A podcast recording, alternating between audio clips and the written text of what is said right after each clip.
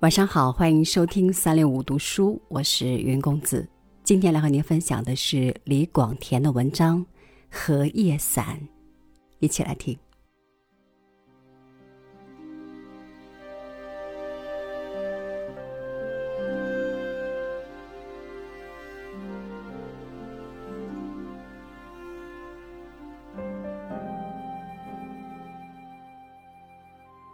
我从一座边远的古城。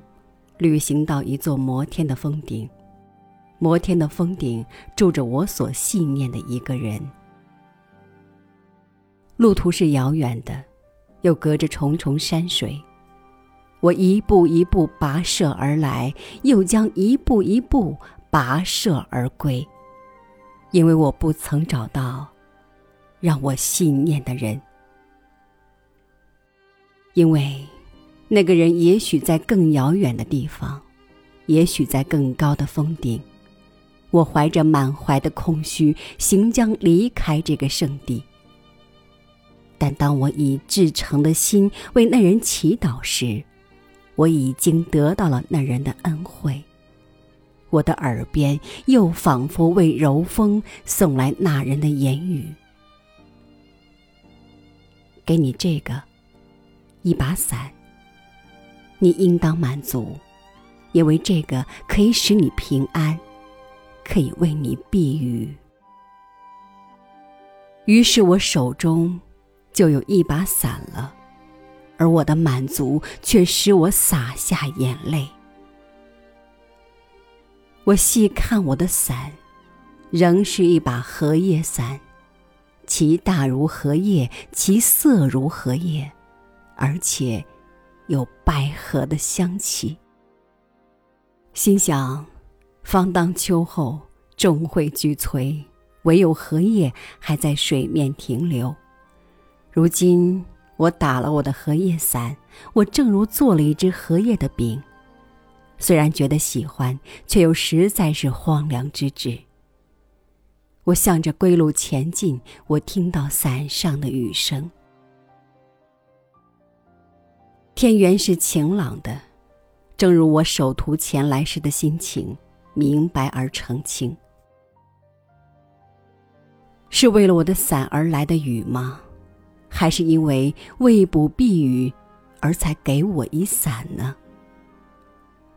这时天地黑暗，云雾迷蒙，不见山川草木，但闻伞上雨声。起初。我还非常担心，我衣我履，万一拖泥带水，将如何行得几千里路？但当我又一转念时，我乃寂寞的一笑了。哪有作为一只荷叶梗而担心风雨的呢？白莲藕生长泥里，我的鞋子还怕什么露水？何况我的荷叶伞乃是神仙的赠品。雨越下越大了，而我却越感觉不安，因为我这时才发现出我伞的妙用。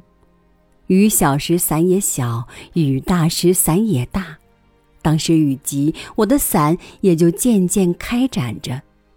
于是我乃重置我的谢意。忽然，我觉得我的周围有变化了，路上已不止我一个行人，我仿佛看见许多人在昏暗中冒雨前进。雨下得很急，他们均如孩子们在急流中放出的芦叶船儿，风吹雨打，颠翻飘没。我其实觉得不安了，我恨我的伞不能更大，大得像天幕。我希望我的伞能分出许多伞，如风梗中荷叶满江湖。我的念头使我无力，我的荷叶已不知于几时摧折了。我醒来，窗外的风雨正急。